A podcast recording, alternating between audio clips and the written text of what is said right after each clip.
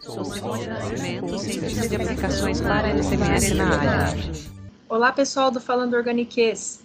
Hoje encerramos com muito orgulho nossa série Analítica com a Agilent. Foram 11 episódios abordando diversos aspectos da análise instrumental em diferentes setores. Se você ainda não ouviu todos, não perca as entrevistas com profissionais partilhando a sua experiência em diferentes áreas.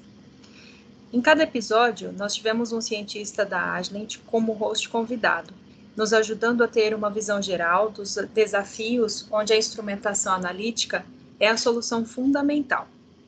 E hoje o episódio é especial. Nós temos três convidados da Agilent para uma mesa redonda sobre especiação química. Sim, hoje nós vamos muito além do organiquez. Nós temos hoje o Adelson Silva, que é gerente dos especialistas de produto e líder do programa acadêmico. Seja bem-vindo, Adelson. Muito obrigado, professora Daniele. É um prazer poder estar aqui com você, é, participando dessa gravação do Falando Organiquez, esse projeto super bacana, que esse ano a gente teve a oportunidade de participar de alguns episódios. Então, assim, muito obrigado pelo convite e eu queria parabenizar também a equipe da, da PUC Campinas por essa iniciativa maravilhosa e deixar óbvio aqui a, a, nossa vontade de continuar nesse projeto com vocês, caso haja aí outras oportunidades para esse e outros projetos, porque com certeza foi um, um projeto bastante bacana que a gente teve o prazer de participar. É importante dizer que essa série toda não teria acontecido se não fosse o Adelson. Ele foi ele, foi ele que nos procurou para essa parceria, fizemos várias reuniões, então, graças a, ao intermédio do Adelson, tudo isso foi possível. Muito obrigada a você também, Adelson.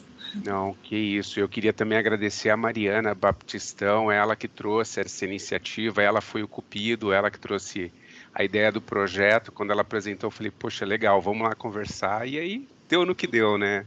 É, 11 episódios, né? E, e, e é óbvio aqui eu também reforço o convite para todos os ouvintes ouvirem os 11 episódios, são muito legais, né? São muito interessantes. Muita ciência, mas de maneira bastante fácil de entender e, e com profissionais de alto gabarito também. E temos também o Gabriel Martins, que é cientista de aplicações na área de HPLC. Seja bem-vindo, Gabriel. Olá, professora. Muito obrigado. Aproveito também para agradecer a oportunidade, agradecer o convite. Muito legal estar aqui falando de um assunto que é tão importante para a gente, né? Para mim é, é super legal estar aqui para falar de cromatografia, né? E tenho feito minha vida. É um prazer. Muito obrigado pelo convite. Prazer é nosso. E o nosso terceiro convidado, Rodolfo Lorenzato, cientista de aplicações na área de espectrometria atômica. Rodolfo a gente já conhece, ele gravou com a gente o episódio 18 sobre a garantia da qualidade na área ambiental. Seja bem-vindo novamente, Rodolfo. Olá, professora Daniele, muito obrigado pelo convite, é um prazer estar aqui com vocês, fazer esse bate-papo, falar desse flerte, né, desse caso de amor entre cromatografia e espectrometria atômica, que é a especiação química, né? Junção dessas, desses dois cenários aí que antes parecia impossível, mas é uma grande é uma grande técnica que merece aí o episódio que a gente vai falar sobre. Bom, gente, como vocês podem perceber, a gente tem um time em tanto aqui.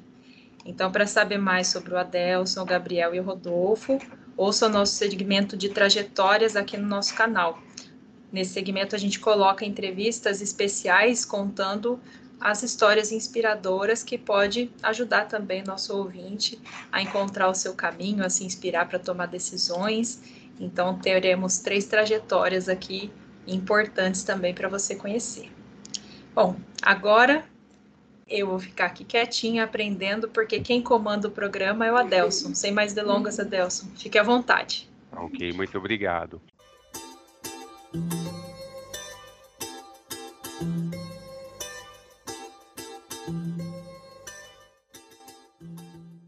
Bom, uh, eu vou começar fazendo uma, uma pergunta bastante importante, talvez seja uma das mais importantes, né, Rodolfo? Essa pergunta seria para você.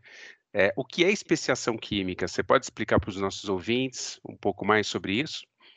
Claro, claro, Adelson. Uh, não, é uma pergunta extremamente relevante, né? O, o que é a especiação química que as pessoas tanto falam hoje em dia, né?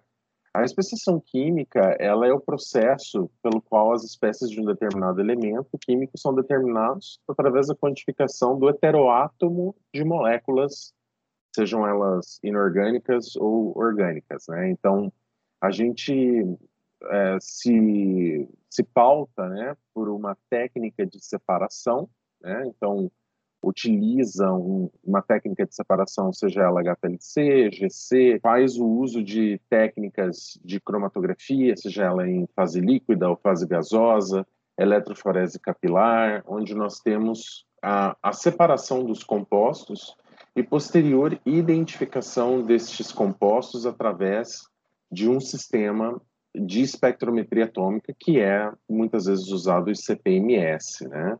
É uma, um ponto importante né, para trazer. É, e por que fazer especiação química? Né? Qual é a, o, o, motivo pelo qual a gente faz a especiação química e não só a determinação total dos elementos? E a gente tem, né, Adelson, duas frentes. Né? A gente tem a determinação total dos elementos, onde a gente pega uma amostra e coloca no ICP ótico, ICP-MS, na absorção atômica, e encontra é, os teores totais desses elementos. A especiação química, ela é, preserva as características das substâncias que contêm o elemento de interesse. Então, eu não só consigo quantificar o elemento total através da soma das espécies, mas eu também sei como que esse elemento está presente na amostra. E isso é muito importante para determinar toxicidade, é, risco de consumo de, de, um determinado alimento, por exemplo. Então, só para como um exemplo rápido, né? O arsênio ele é muito mais é, tóxico na forma inorgânica do que na forma orgânica. Né? Então, a gente pode ter arsênio presente na em um alimento, em alguma coisa, em algum material, de duas formas, inorgânico ou orgânico. E por isso a especiação química é tão importante, para a gente poder identificar de onde vêm esses elementos químicos e como eles se apresentam inicialmente na amostra. Não, perfeito, Rodolfo. É, só para parafraseando o que você falou, para ver se eu entendi co corretamente, é, quais são as possibilidades de diferenciação para a especiação química? Eu entendi que HPLC, GC e C seria isso mesmo? Exato, Delson. A gente tem na literatura, existem diferentes técnicas que podem ser usadas de forma in-house, né, feito no, laboratório de pesquisa, mas comercialmente falando, a gente tem é, majoritariamente instrumentos de HPLC, é, GC em segundo lugar e eletroforese capilar em terceiro. Ah, o HPLC, né, ele, ele é uma técnica bem estabelecido, e o Gabriel vai falar um pouquinho, acredito, mais sobre isso, ela é bem compatível com os, com os sistemas de introdução de amostras que temos no, nos equipamentos de espectrometria atômica. E associada a isso, Adelson, a, os elementos que normalmente são mais requeridos, são mais investigados por especiação química, são arsênio e mercúrio, que podem ser feitos por especiação através de cromatografia em fase líquida. Existem variantes, existem espécies voláteis, por exemplo, se a gente está falando de espécies voláteis de mercúrio, uh, a gente pode pensar no cromatógrafo em fase gasosa, né, em cromatografia em fase gasosa, porque né, a gente vai fazer a separação usando a, a coluna adequada e enviar essa fase gasosa para o ICP, né? Normalmente, quando eu falo ICP, é porque são os equipamentos mais usados, os de CP-MS, mas são sim as três técnicas mais usadas. E aí a gente tem algumas variantes feitas é, por laboratórios independentes, é, para fins de pesquisa bem focados, mas comercialmente falando, essas três: HPLC, GC e CE. Perfeito. É, falando em HPLC, é, eu queria saber quais são as características do HPLC que permite a especiação química. Teria que ter algum requisito especial? Vocês poderiam falar um pouco sobre isso? Claro, acho que eu consigo dar uma explicação legal para isso daí. É o seguinte, no, em HPLC a gente consegue trabalhar com uma infinidade de fases móveis diferentes. Tá? É, praticamente, assim, se for líquido, é bem possível que a gente consiga fazer alguma análise por HPLC, tá? Se for não volátil, tiver ali em solução, a gente consegue. No HPLC, a gente consegue trabalhar com fases compatíveis com o ICP-MS.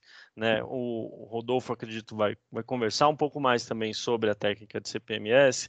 E, embora no HPLC a gente consiga usar muitos, muitas substâncias diferentes, né? muitos líquidos diferentes, é, não são todos esses líquidos que a gente consegue inserir no, no sistema de, de CPMS.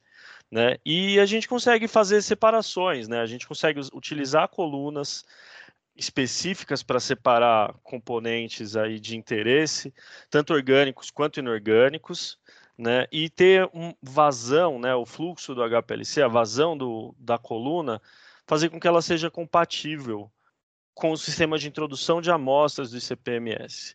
Né? A gente tem para para fazer essas separações, né, colunas muito específicas, métodos. Hoje em dia, como o Rodolfo colocou, a gente tem alguns métodos bem desenhados e tal, e acaba que esse casamento acontece pela, assim, pelos fluxos de trabalho normalmente no HPLC analítico e pelos, pelas necessidades do ICPMS, a gente consegue fazer acoplar eles de forma é, bastante interessante, né? Perfeito, obrigado pelas informações.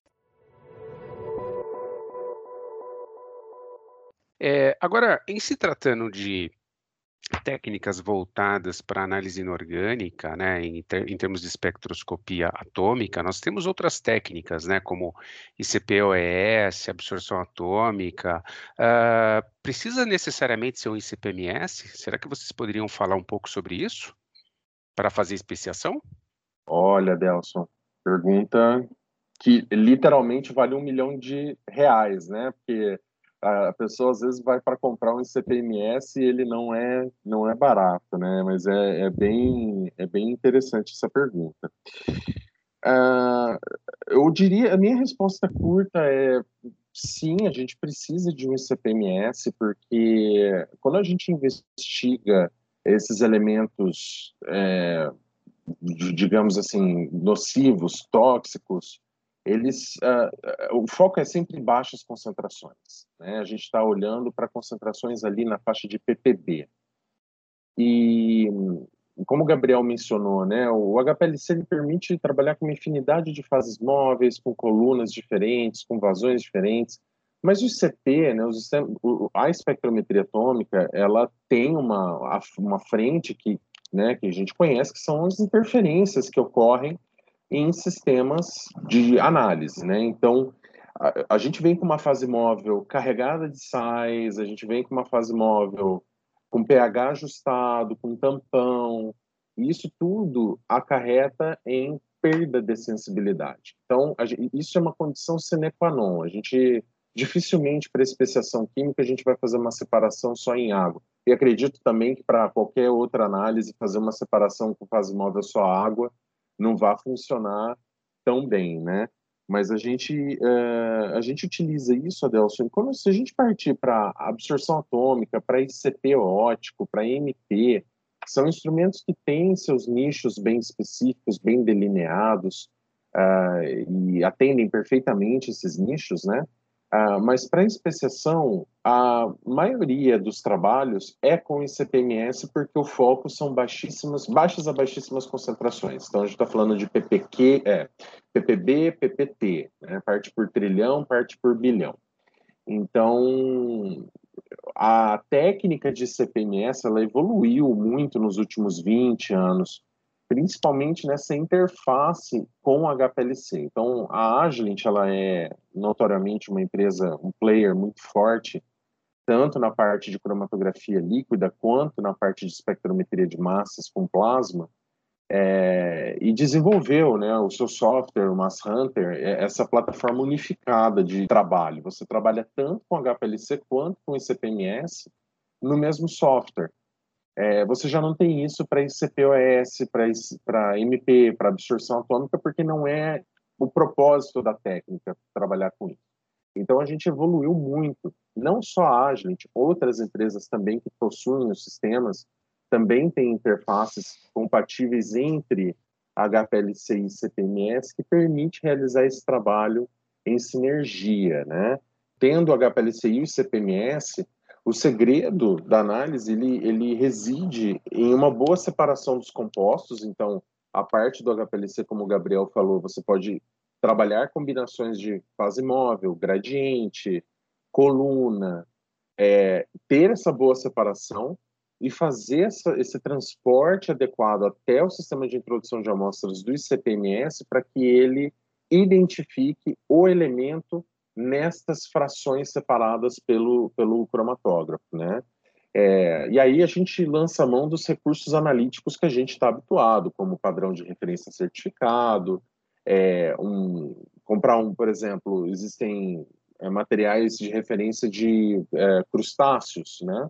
Onde ali você tem diferentes espécies de arsênio. Então, utilizar esses materiais de referência para ter certeza de que você está identificando os compostos corretos, né? E também, para finalizar, o ICP-MS, né, o software hoje, né, o Mass Hunter, ele permite que você identifique é, ele, os, os, as espécies por fator de resposta.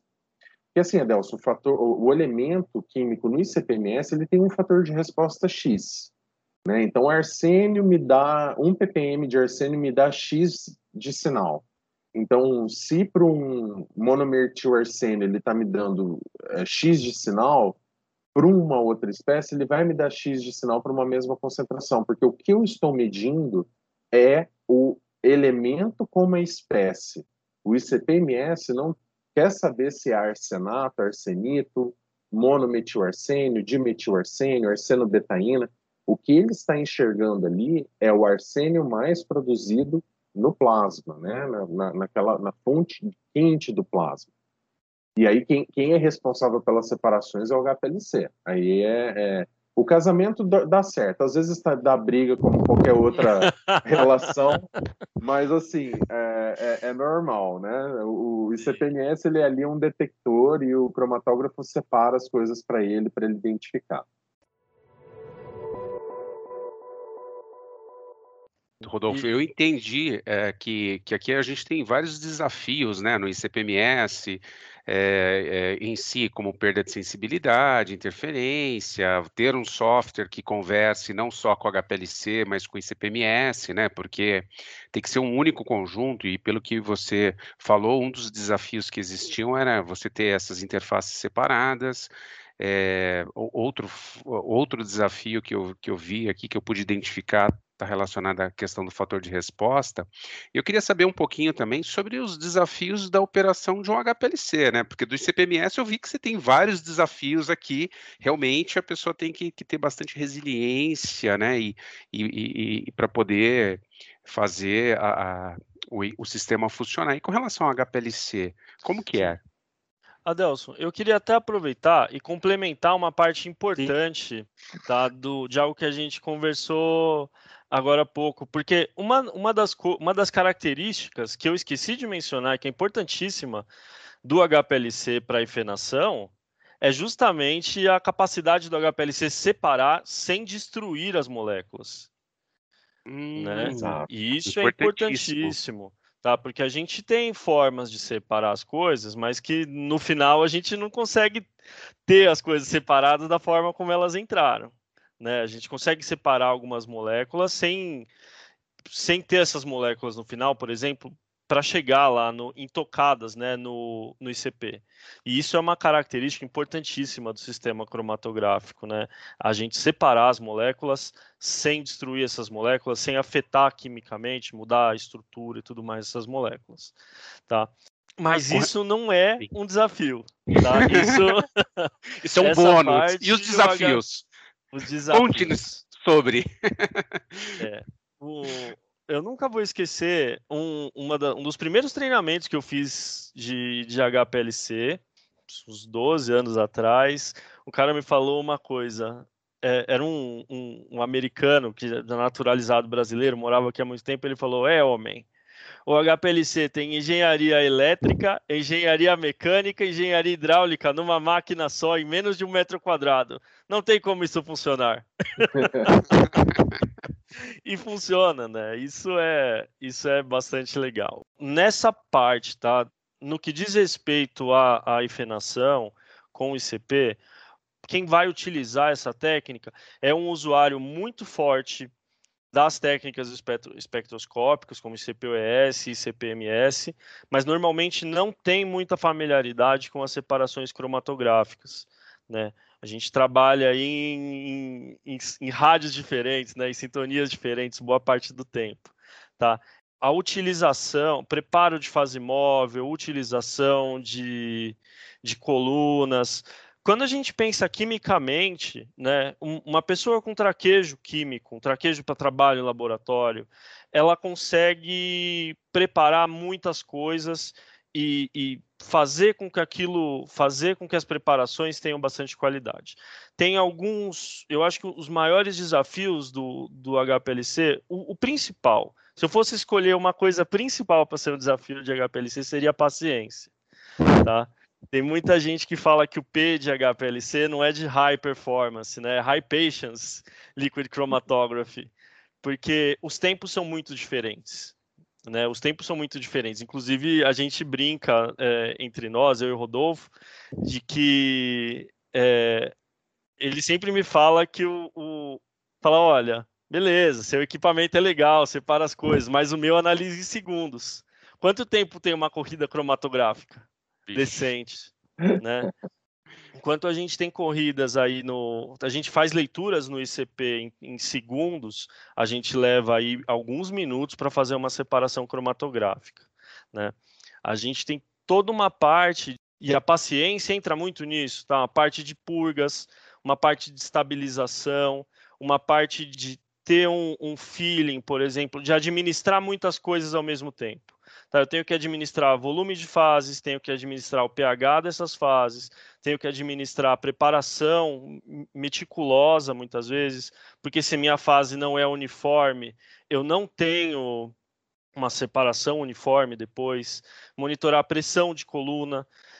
O número de variáveis em HPLC é por causa do, né, da, da quantidade de operações unitárias que a gente tem no, numa separação cromatográfica é muito grande. Né? Eu vejo isso, se eu fosse escolher o principal desafio ou os principais desafios, todos eles estariam nessa, nessa casa do tempo. Tá? Da, do tempo e da paciência e da e do olhar para o HPLC ser um pouco diferente do olhar para as técnicas de separação em geral, ele tem que ser um pouco diferente do que as técnicas espectroscópicas, né? É, eu acho que é mais ou menos por aí, tá?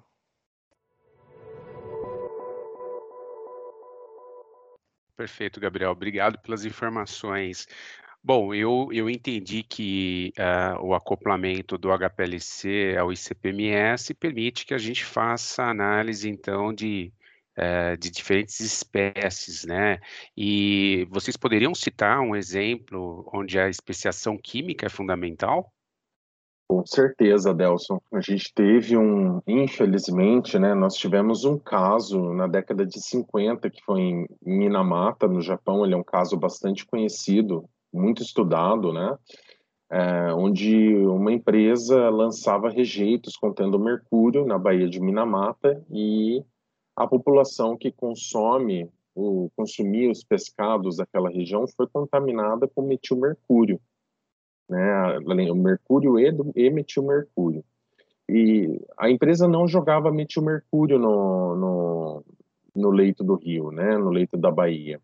A questão é que o peixe ele metaboliza o mercúrio e transforma isso em metilmercúrio no seu organismo e a população consome esse esse peixe, né? Então, em termos de, é, de, de, segurança alimentar, em termos de cuidado com quantidades, níveis tóxicos de metais é, tóxicos presentes, a especiação, nesse caso, é fundamental, porque eu consigo dizer, é, em um pescado, por exemplo, qual é o nível de metilmercúrio que tem ali presente. E vocês cairiam, iriam cair para trás se você soubesse a quantidade de metal pesado que tem. É, não metal pesado não é mais usado muito esse termo, mas a quantidade desse, de metal tóxico presente em, em, em pescados, né? Eu acompanhei, eu estive presente durante uma, uma, uma campanha né, de análise de um cliente né, e, e eu verifiquei que nos pescados mercúrio baixo e tinha um mercúrio altíssimo. E a população consumia, consome ainda, né, esse, esse, esse pescado. Então, a longo prazo, isso pode causar problemas, danos irreversíveis à saúde, principalmente com consequências para o sistema nervoso central. Né? É, falar de especiação química, né, falando assim, parece muito simples. Vamos fazer especiação química no, no pescado. Mas, gente, peixe não é uma matriz simples de trabalhar, né? É uma matriz complexa, que você tem que pegar o, peixe, em que parte do peixe eu vou fazer especiação. Normalmente se faz no filé, que é a parte que é consumida pela população. Então também tem essa, essa frente que a gente, é, né, num primeiro momento, bota o peixe inteiro no liquidificador, tritura ele todo, pega uma fração e analisa. Não é assim. Né? É, normalmente se faz nos filés para se monitorar com, uh, níveis maiores nas vísceras, você consegue encontrar quantidades maiores desses metais nas vísceras, mas o filé que é consumido, ele precisa passar por um processo de trituração, liofilização, homogeneização, extração, limpeza da, do, do extrato e então análise injeção no HPLC, né? O Gabriel falou tudo, né? É um, é um, em um metro quadrado você tem ali diferentes processos unitários acontecendo que pega uma amostra com gordura, fibra, proteína, coloca numa coluna que tem diâmetro interno uh, mínimo, né? A gente está falando de, de, diâmetros menores que é um capilar, né? Uma coluna capilar, é uma coisa muito, muito fina é, você pode ter entupimento dessa coluna e, e, apresentar dificuldades na hora de realizar suas análises. Então, o cuidado ele é muito grande é, com a amostra e trazendo também de volta aquela questão que a gente falou antes, não é simplesmente pegar essa porção da amostra e digerir ela usando ácido forte, porque senão você vai destruir o metilmercúrio e vai levá-lo para mercúrio a, o Gabriel pontuou bem, o HPLC, a gente se faz valer da, a gente faz valer da, da, da, da premissa do HPLC, que é o diferencial, que ele preserva as moléculas, né, preserva as espécies. Então eu faço uma extração desse material, injeto no HPLC, vejo a separação dos compostos, e à medida que eles vão sendo separados, eles são enviados para o ICP determinar o elemento. Né? Então, o, eu, eu para mim, assim, você fala muito do arsênio, né? O arsênio em arroz, o arsênio em, em suco de, de maçã. É, mas em termos de sentir na pele, entre aspas, eu acho que o caso de Minamata, infelizmente, traz à luz a necessidade de se fazer especiação química é, de mercúrio, né, que é um elemento bem é, nocivo à saúde humana e, e também dos animais e vegetais. Então, a gente tem necessidade, eu acho que para mim é um dos mais importantes. Uma curiosidade, né, é sempre legal assim trazer fatos curiosos, é que uma vez eu, eu trabalhei com especiação química de arsênio, né, e eu tinha coletado minha urina antes do almoço e depois do almoço, e eu comi peixe no almoço, né? A quantidade de arsenobetaína que saiu na urina após o almoço era cavalar o pico era tão grande que ele é, cobria, ele, ele co, é, coeluía com picos próximos ali de, de outras espécies. É, o bom é que a arsenobetaína, ela já, o arsênio na arsenobetaína, ela já está complexada, ela já está na, na, na forma de, um, de um, uma proteína, então ele não é nocivo, né, tão tóxico quanto a arsenina orgânico, mas de, como seria o caso do metilmercúrio, onde se formam radicais livres, mas é, foi engraçado, porque a gente, o, o, meu instrutor falou: coleta antes, come peixe e coleta depois e analisa. E aí realmente libera bastante arsenobetaína ali na, na urina. Não, obrigado, Rodolfo. Assim, é, é, um orgulho trabalhar numa equipe que, que a gente vê o comprometimento de vocês com a ciência. a gente aplica na Sendo gente parte mesmo. do experimento. Exato, Exatamente. exato. É O- muito interessante. Na, nessa última resposta, o Rodolfo trouxe outra coisa que eu acho que é um desafio bastante interessante. E aí eu não digo nem do HPLC, mas acho que é um desafio muito grande nas técnicas analíticas instrumentais em geral, principalmente é, quando a gente tem legislações com limites cada vez mais baixos, equipamentos cada vez mais sensíveis. A parte de preparo de amostra tem sido um baita desafio, acho que para todo mundo né, para o HPLC, para o ICP, para o LCMS, GCMS. Esse é um baita desafio também e, e é algo que, assim, se quem quem sabe fazer isso muito bem sempre tem algumas vantagens nas técnicas, né? Muitas vezes o preparo de amostra é a técnica analítica, né? Isso acontece bastante.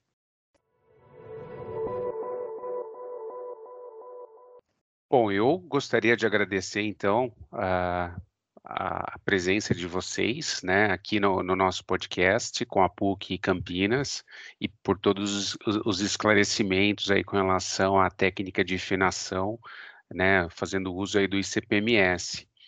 Legal, obrigado, Adelson, pelo, pela oportunidade. Eu gostaria de agradecer o, spa, o espaço dado, né, para a gente discutir um pouco sobre esse namoro que deu certo da HPLC com o CPMS e vamos ficar antenados para uma próxima oportunidade para poder falar mais um pouco sobre atômica para vocês.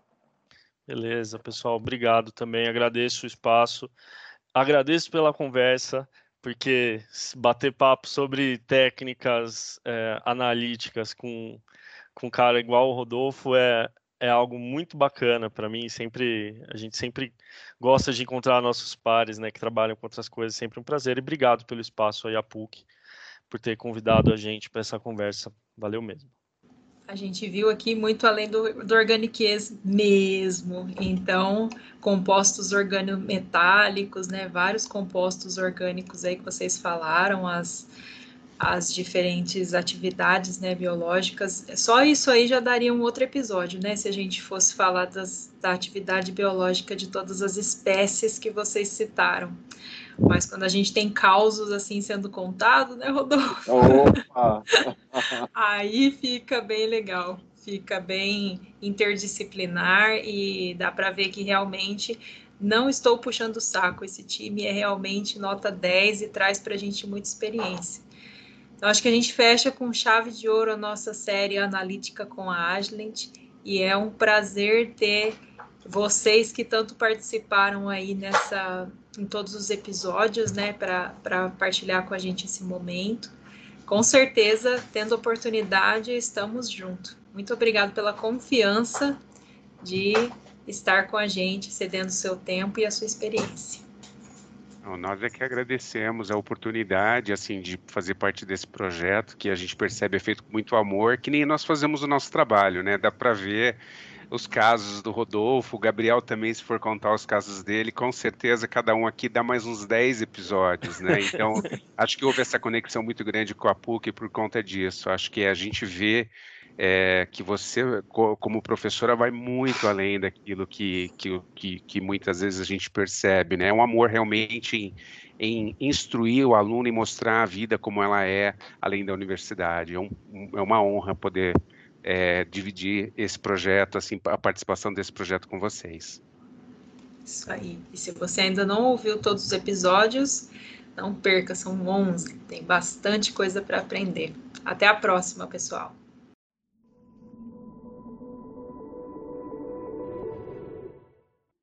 Este episódio foi apresentado por mim, Daniele Rocha e Adelson Silva. Edição de som de Guilherme Carminiti. Revisão e arte gráfica, Lara Marcato. Fale Ciência, Fale Organiques.